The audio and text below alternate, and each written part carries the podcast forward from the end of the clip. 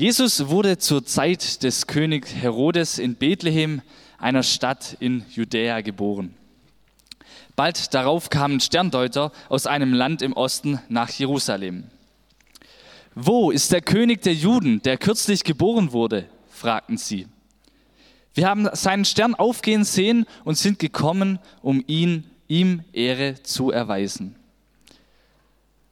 Als König Herodes das hörte, erschrak er und mit ihm ganz Jerusalem. Er rief alle führenden Priester und alle Schriftgelehrten des jüdischen Volkes zusammen und erkundigte sich bei ihnen, wo der Messias geboren werden sollte. In Bethlehem in Judäa, antworteten sie. Denn so ist es in der Schrift durch die Propheten vorausgesagt. Und du, Bethlehem im Land Juda, du bist keines, keines, keineswegs die unbedeutendste unter den Städten Judas. Denn aus dir, Judäas, aus dir wird ein Fürst hervorgehen, der mein Volk Israel führen wird wie ein Hirte seine Herde. Da rief Herodes die Sterndeuter heimlich zu sich und ließ sich von ihnen den genauen Zeitpunkt angeben, an dem der Stern zum ersten Mal erschienen war. Daraufhin schickte er sich nach Bethlehem. Geht und erkundigt euch genau nach dem Kind, sagte er, und gebt mir Bescheid, sobald ihr es gefunden habt. Dann kann ich auch hingehen und ihm Ehre erweisen. Mit dieser Anweisung des Königs machten sie sich auf den Weg. Und der Stern, den sie hatten aufgehen sehen, zog vor ihnen her, bis er schließlich über den Ort stehen blieb, wo das Kind war. Als sie den Stern sahen, waren sie überglücklich. Sie gingen in das Haus und fanden dort das Kind und seine Mutter Maria. Da warfen sie sich vor ihm nieder und erwiesen ihm Ehre. Dann holten sie Schätze hervor, die sie mitgebracht hatten, und gaben sie ihm Gold, Weihrauch und Myrrhe. In einem Traum erhielten sie daraufhin die Weisung, nicht zu Herodes zurückzukehren. Deshalb reisten sie auf einem anderen Wege wieder in ihr Land. Das ist eine besondere Geschichte. Sie hat auch eine außergewöhnliche Wirkung gehabt, äh, sowohl in der Kirche, aber auch in der Literatur, in der Kunst. Und es gibt ein eigenes Fest. Äh, wir feiern es am 6. Januar. Äh, also diese Geschichte hat eine erstaunliche Wirkung gehabt. Und äh, das hat einen Grund. Der Grund ist äh, ziemlich geheimnisvoll. Man kann ihn nicht so einfach äh, auf den Tisch legen. Äh, aber irgendwas Bezauberndes hat diese Geschichte. Äh, sie hat viele Menschen immer wieder tiefer berührt. Und woran liegt das? Es hat einen Hauptgrund, aber indem ich ihn sage, ist er noch nicht klar. Äh, in dieser Geschichte wird auf eine bezaubernde Weise die äußere Realität, die politische, wirtschaftliche, materielle, geografische Realität und die innere, unsichtbare Realität, unsere innere Seelenlandschaft, die psychische Realität, die werden ineinander verwoben. Und es spürt der Leser unbewusst, halbbewusst und das berührt ihn so. Äh, unser Leben besteht aus zwei Dimensionen, einer äußeren und einer inneren. Und diese beiden Dimensionen sind beide fundamental wichtig. Ich möchte mal bei dieser Geschichte zunächst äh, die äußere Dimension kurz streifen. Äh, das ist der König Herodes, der tatsächlich ein König über äh, die eine über Israel war und auch der jüdische Messiasglaube spielt da eine Rolle, die Astronomie und die, der Beruf der Sternforscher, äh, das sind alles äußere Faktoren, die müssen wir mal streifen, aber dann äh, äh, spitzt sich das alles zu.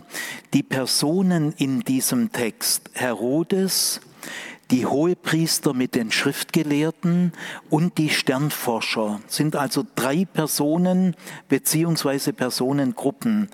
Äh, die haben nicht nur eine äußere Bedeutung, sondern sie stehen repräsentativ für Reaktionsweisen der Menschen, wenn Gott ihnen ernsthaft nahe kommt. Äh, wenn, wenn Menschen spüren, hoppla, jetzt rückt mir Gott äh, unerwarteterweise ernsthaft auf die Pelle, wie reagieren dann die Menschen? Die Frage, wie soll ich dich empfangen, äh, ist für uns so eine genormte adventliche Frage, aber dahinter steckt ein kleiner Vulkan, nämlich wenn Gott uns nahe kommt, was machen wir dann? Passt es uns überhaupt in den Kram? Äh, seid ihr da so sicher? Also wenn Gott uns ernsthaft nahe kommt, äh, der Messias ist geboren, sieben Kilometer neben Jerusalem, Bethlehem liegt sieben, acht, neun Kilometer, also in der unmittelbaren Nachbarschaft. Äh, Gott kommt uns im Messias nahe. Wie reagieren die Menschen? Und in dieser Geschichte, in dieser Erzählung wird an Herodes, an den Hohepriester und Schriftgelehrten und an den Sternforschern aus dem Osten tiefe, typische Reaktionsweisen deutlich, wie Menschen reagieren, wenn Gott ihnen nahe kommt. Wie empfangen sie ihn? Zunächst mal fange ich in der äußeren Realität an. König Herodes war kein Jude, äh, er war aber der König der Juden. Er war ein Idomäer, Nachbarvolk und stand äh, der jüdischen Religion innerlich fremd gegenüber. Er war ein religiöser Mensch und überzeugt, dass die Götter mit dem römischen Reich zusammenarbeiten. Wenn das römische Imperium die ganze Welt erobert hat, dann wird Frieden kommen kommen und so weiter. Das war seine ehrliche Überzeugung. Und deswegen stand er ganz auf Seiten der Römer. Äh, mit Hilfe der Römer hat er Jerusalem erobert und die Römer haben ihn als König der Juden eingesetzt. Der römische Senat hat es getan. Aber die Juden haben ihn von Anfang an abgelehnt. Und der unsicherste Punkt war der jüdische Messianismus, denn König Herodes kann ja nicht Messias werden, das kann ja nur ein Jude. Also der jüdische Messianismus ist ja auch eine Art Königsglaube, der war für ihn die größte Gefahr und dagegen hat er sich strategisch abgesichert. Er hat eine Jüdin geheiratet, die Mariamne, gibt's manchen Kinofilm drüber. Gell? Erstaunlich, dass der sich in eine Jüdin äh, verknallt hat. Gell? Und die Ehe war zunächst mal am Anfang ganz glücklich. Herodes hatte mehrere Frauen, nie gleichzeitig hintereinander, aber niemand hat er so geliebt wie Mariamne. Aber äh, mit der Zeit hat die Mariamne, die aus hohen jüdischen Kreisen kam, gemerkt, dass der Herodes ja eigentlich eigentlich ein innerer Feind des Judentums ist. Und dann wurde die Ehe kompliziert.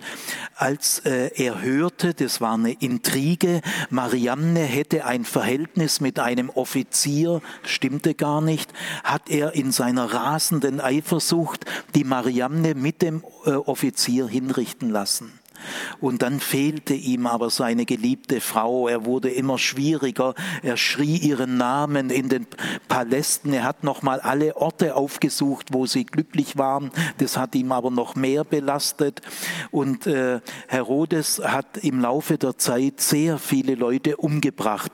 Er hatte eine Securitas, eine Geheimpolizei, weil er wusste, auf die Zuneigung und äh, Unterstützung der Juden kann er nicht bauen. Er ließ verschiedene Festungen anlegen und er, er war ganz auf die römische Unterstützung angewiesen. Äh, sie hatte, Mariamne und Herodes hatten mehrere Kinder, drei Söhne, und die wurden in Rom erzogen, in der römischen Oberschicht. Und als der Älteste 18 Jahre alt war, äh, kamen die Kinder wieder zurück. Zunächst hat Herodes sich gefreut, bis er merkte, Mensch, meine eigenen Söhne sind ja Juden. Denn äh, Söhne von jüdischen Müttern sind Juden. Die könnten Messias werden.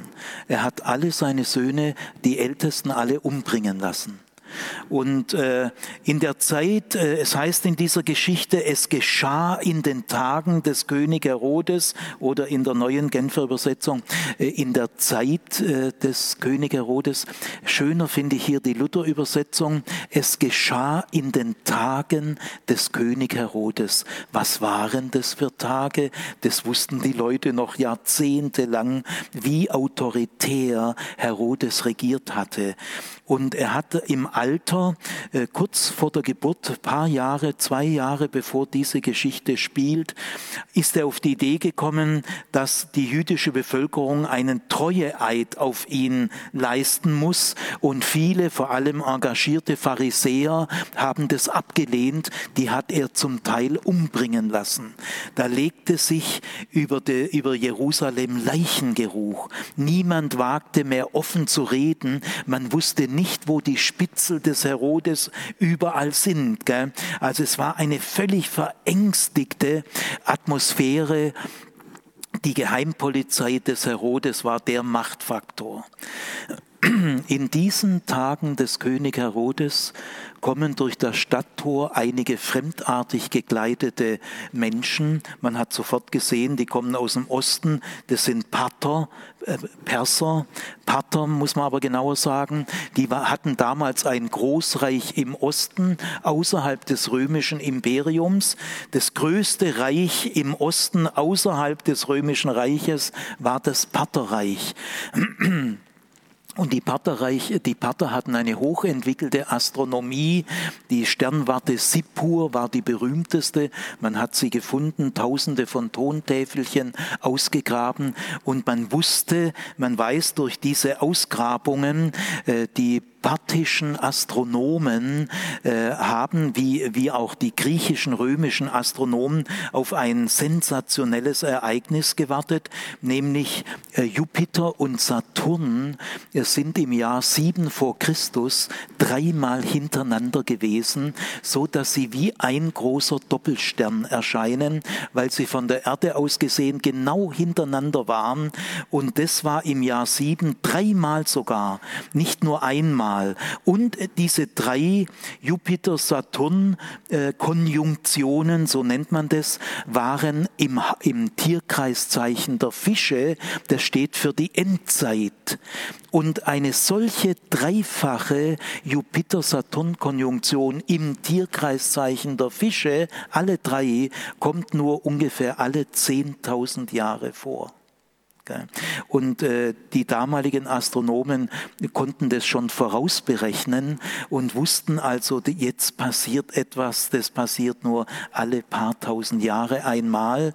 Und jetzt war es so, dass bei den Patern auch viele Juden lebten durch das babylonische Exil blieben sehr viele Juden in Babylon, in dieser Gegend und wurden sogar mit der Zeit Gelehrte. Sie drangen in die Mittel- und Oberschicht vor und dadurch war der jüdische Messiasglaube bei den Patern ziemlich bekannt. Die Pater selber hatten eine Religion, die eine gewisse Verwandtschaft mit der jüdischen Religion hatte. Ihr oberster, ihr, äh, ja, oberster Gott, Lichtgott, äh, Ahura Mazda, äh, der wurde verehrt kommt übrigens die Automarke Mazda her. Äh, Ahura Mazda war der Lichtgott. Und für Pater ist das Licht das Schönste. Licht äh, ist edel, es glänzt, es strahlt. Und nach der pathischen Religion wird einmal in der Endzeit eine messianische Gestalt kommen, Mithras. Und der wird dem Licht zum Sieg verhelfen gegen die Dunkelheit. Also es gab in der Pater-Religion auch eine Endzeitshoffnung.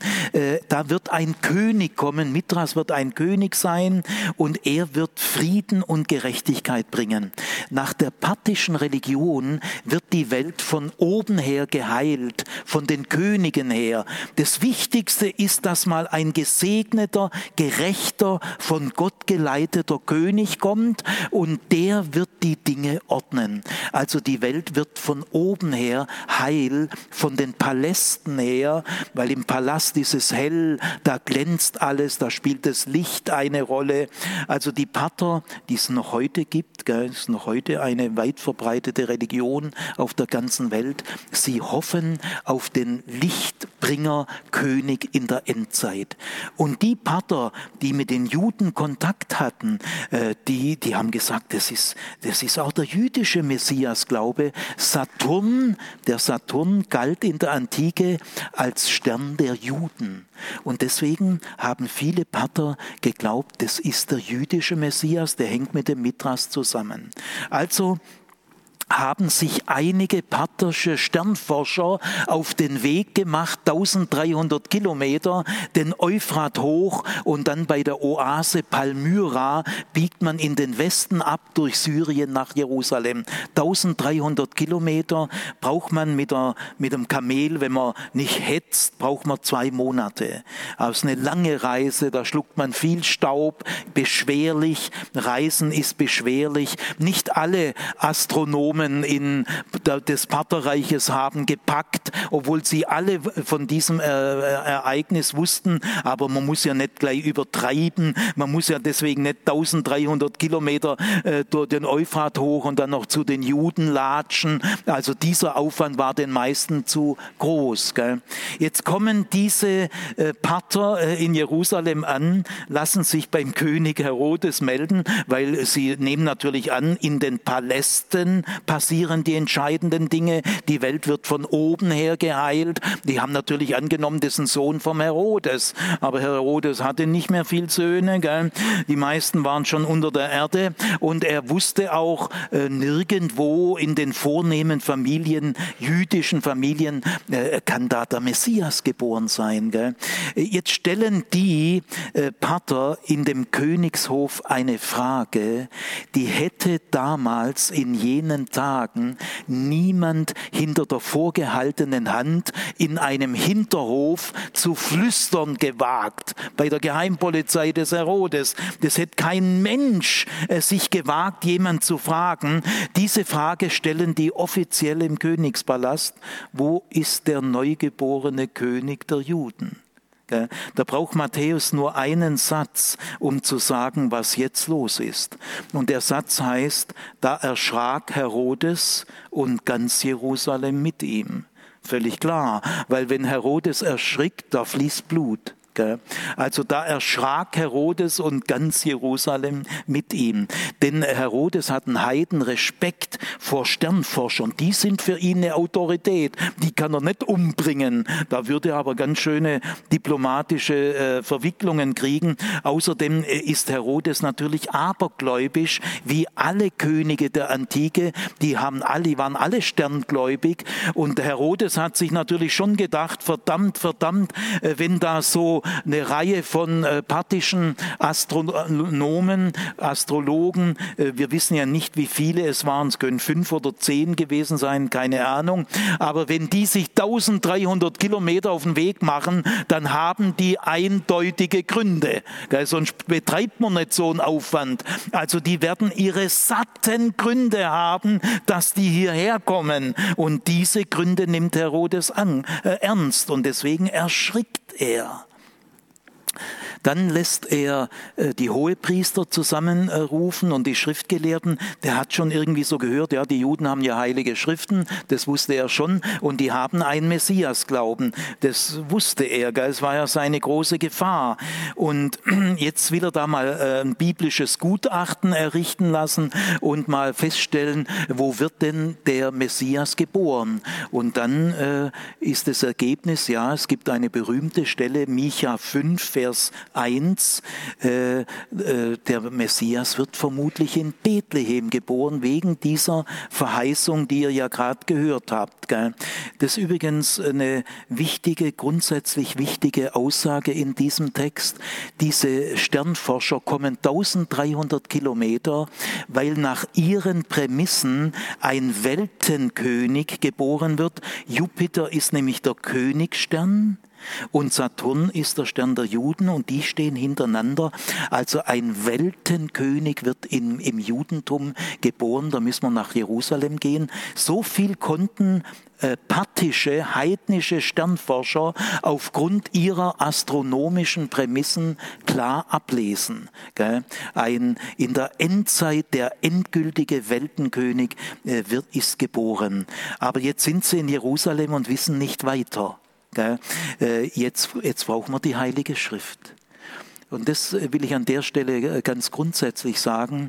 Die Naturwissenschaft, die Astronomie äh, wird nie zum Messias finden. Äh, Naturwissenschaft ist was Wertvolles, was Wichtiges. Gott hat seine Fingerzeige in die Natur, in die Galaxien eingebaut.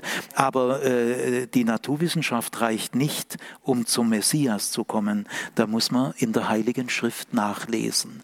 Ohne Heilige Schrift wären die parthischen Sternforscher in Jerusalem festgesessen. Sie wären acht Kilometer daneben gewesen, ohne dass sie es gewusst hätten. Also äh, nur die Heilige Schrift macht die Offenbarung, die Mitteilung Gottes eindeutig. Das gilt bis heute.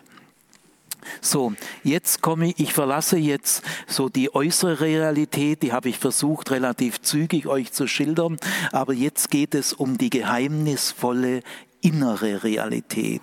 Denn Herodes ist hier nicht nur ein politischer König, äh, sondern er steht für eine menschliche Reaktionsweise, wenn Gott mir ernsthaft nahe kommt. Also Herodes sagt, äh, äh, zieht mal dorthin, sagt er zu den Patern, äh, und wenn ihr dann das Kind gefunden habt, kommt mal, damit ich auch hingehe und ihm huldige. Das hat er natürlich nicht ernsthaft vor. Das heißt, Herodes redet verdeckt. Er, er tarnt seine Strategie. Er hat eine bestimmte Reaktionsweise. Wie reagiert Herodes? Gut, äh, das möchte ich jetzt mal euch so schildern, dass ihr eure eigenen herodianischen Anteile in ihr, eurer Persönlichkeit spürt. Denn äh, diese innere Realität müsst ihr so verstehen. Äh, es gibt so Herodes-Typen auch noch heute. Aber gut, Herodes war ein König, ein spektakulärer Typ, autoritär, außergewöhnliche Position. Der hat natürlich auch viel zu verlieren. Ihr habt ihr seid nicht König oder Königin, ihr seid biedere Schwaben, talentierte Schwaben. Sorry. Und äh, eure, eure Reaktion ist dann auch nicht so außergewöhnlich wie die vom Herodes. Sie kann aber der Sache nach relativ analog sein, nur biederer, äh, gewöhnlicher. Gell? Also entdecken wir mal die Herodes-Typen oder die herodianischen Anteile in unserer Person. Wie, wie reagiert Herodes? Herodes erschrickt. Es erschrecken auch heute noch viele Menschen, sehr viele Menschen, wenn sie das Gefühl haben, oh Backe, jetzt jetzt habe ich ernsthaft mit Gott zu tun. Also ich meine nicht theoretisch so ein bisschen über Gott diskutieren in der Mensa. Glaubst du an Gott? Ja, ob man da Ja sagt oder Nein, spielt ja keine Rolle. Es juckt einen eh nicht. Das sind so theoretische Spielchen, die sind hier nicht gemeint. Aber wenn ein Mensch äh, merkt, jetzt kommt Gott mir ernsthaft nahe, dann gibt es sehr viele Menschen, vor allem so Alpha-Tiere, äh, Leit, Leittiere, Führungskräfte der Wirtschaft, Vorstandsmitglieder internationaler Konzerne, eben begabte Elite-Leute, elitäres Selbstbewusstsein. Ich habe 20 Jahre lang strategisch geplant, das habe ich mir alles aufgebaut und jetzt bin ich im Vorstand der Deutschen Bank, das habe ich mir aufgebaut. Ich bin Konrektor. Ich habe die erste und zweite äh, Dienstprüfung bestanden. Jetzt bin ich Konrektor. Wahrscheinlich gehe ich als Rektor in Ruhestand. Das habe ich mir aufgebaut. Das ist meine Kompetenzen. Äh, das ist mein, mein Fachwissen. Ich bin begabt. Ich bin kreativ. Ich bin künstlerisch begabt. Ich bin sexy. Ich habe Mordsausstrahlung. So, so hat man seine Identität. Ich habe einen Charme. Und da es wäre doch gelacht, wenn ich den Internet und so beeindrucken würde. Gell? So haben wir unseren Status An den, den haben wir aufgebaut. Gell? Und jetzt hast du schon mal, ihr seid ja noch jung, im Laufe der Jahre ver, verbetoniert sich das. Gell? Äh, man, man baut seine Identität auf. Ja, die baust du auf aufgrund deiner Leistung, deiner Fähigkeiten, deiner Qualifikationen, deines Aussehens, deines Charmes, deiner Ausstrahlungskraft. Und jetzt hast du eine bestimmte Rolle in der Familie, in der Nachbarschaft, in der Schule, im Studium. Gell? Du hast einen gewissen Status, du hast einen gewissen Einfluss, du hast auch eine gewisse Macht. Nicht gleich so wie Herodes, aber über jüngere Geschwister und über ein paar Kollegen. Es gibt die vielen Winzlinge, herodianischen Winzlinge, die benutzen ihre Macht aber nicht weniger raffiniert. Und diese herodianischen Anteile in uns, die sagen, das habe ich mit meiner Kreativität mit meiner Planung, mit meiner Begabung, mit meinen Talenten. Das sind meine Talente. Das ist meine Kreativität, das ist meine Strategie, das habe ich mir aufgebaut. Ich krieg auch nichts geschenkt. Und diese Typen und diese äh, Persönlichkeitsanteile hören jetzt, dass Gott kommt. Ja, ich sag dir, die kriegen Panik, die fühlen sich bedroht, weil Sie spüren irgendwie, so wie ich sonst glänzen kann, ich kann sonst imponieren, kann ich aber auch bei Gott glänzen, kann ich Gott imponieren, findet Gott mich sexy, ist Gott beeindruckt, was ich mir all, denkt Gott überhaupt so wie ich, bejaht Gott überhaupt mein Selbstkonzept, das ich mir aufgebaut habe. Jetzt, jetzt wird die Krieger Krise. Denn sie spüren, wer soll mich regieren? Soll ich mich weiterhin regieren oder Gott? Wenn das groß wird, was in Bethlehem noch klein ist, dann regiere aber ich mich selber nicht mehr. Und ich will mir aber weiterhin selber regieren. Also die herodianischen Typen reagieren schroff, feindselig, mit getarnter Gegenstrategie, nämlich im Sinne von entweder der oder ich und ich weiche nicht. Das ist die Reaktion der herodianischen Typen in ihrem Ich-Palast. Sie sind nämlich Herrscher in ihrer Residenz. Sie wollen genau das machen, was sie wollen. Sie wollen planen, ihre Interessen und da wollen sie sich nicht stören lassen. Äh, sie empfinden die Nachricht äh, als Zerstörung. Und dabei ist noch interessant, ganz kurz, dass Herodes ja durchaus das glaubwürdig findet. Er findet ja die Nachricht glaubwürdig. Selbst dann, wenn man die christliche Nachricht glaubwürdig empfindet, selbst dann öffnet man sich ihr nicht einfach. Denn es bleibt immer noch die Frage, passt mir das? Passt es zu meinen Interessen oder stört's mich? Es geht nicht einfach nur rein sachlich um die sachliche Glaubwürdigkeit der christlichen Botschaft, sondern ob sie dir in der Kram passt. Und wenn sie dir nicht in den Kram passt, dann hast du auch ganz gern, dass sie nicht glaubwürdig ist. Da entwickelst du irgendwelche Gegenstrategien. Denn es stimmt, es geht um die Frage, wer soll dich regieren? Du oder dein Schöpfer, der dich geschaffen hat und dessen Eigentum du bist. Und hier gibt's tatsächlich nur ein Entweder oder. Tatsächlich. Entweder du oder dein Schöpfer. Da kriegt dein Ich schon Panik.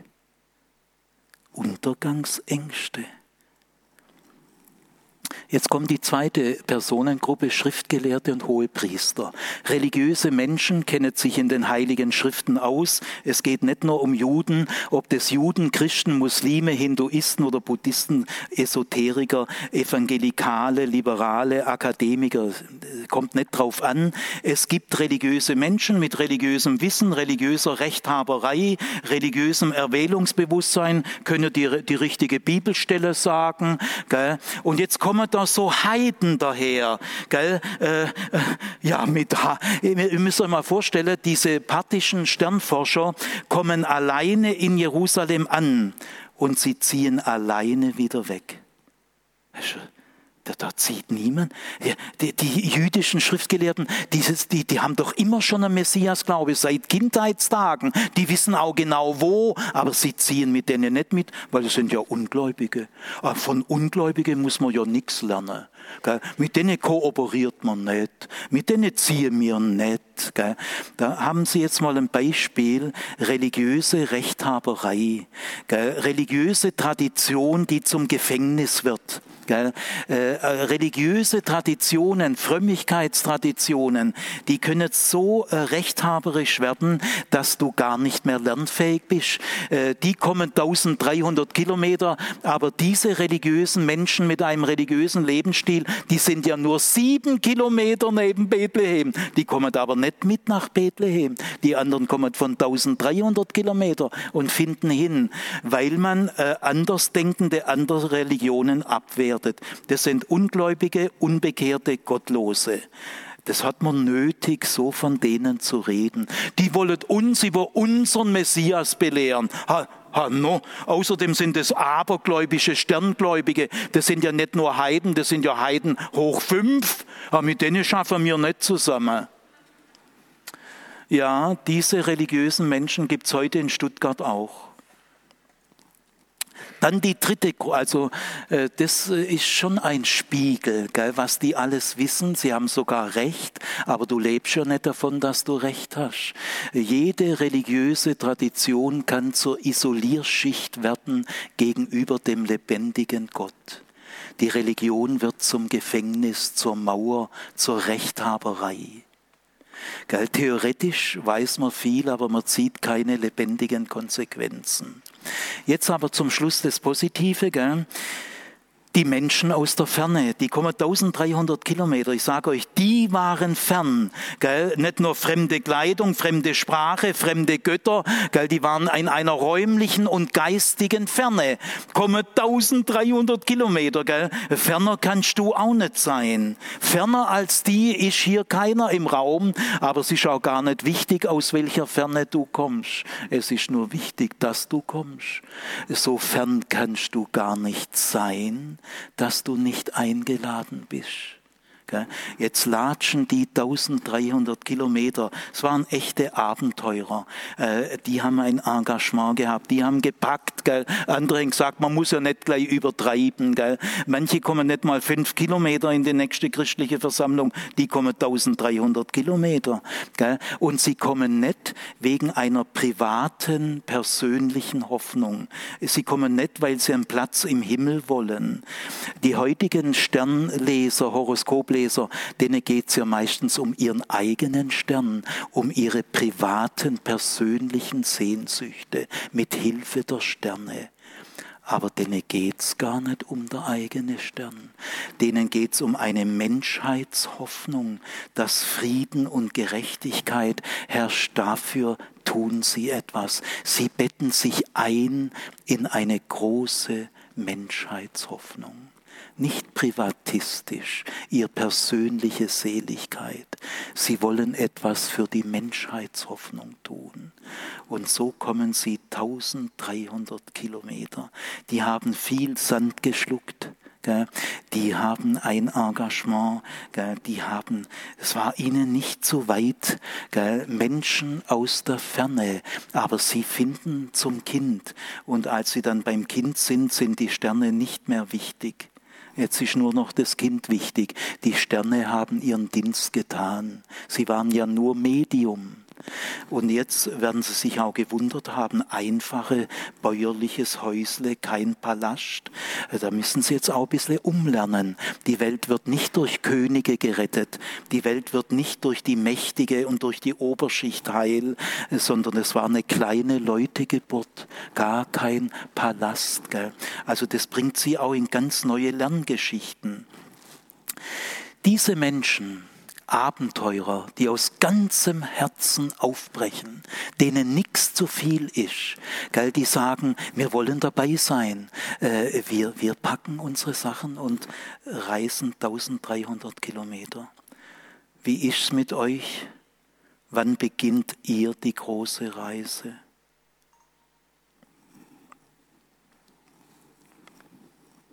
Soweit für heute.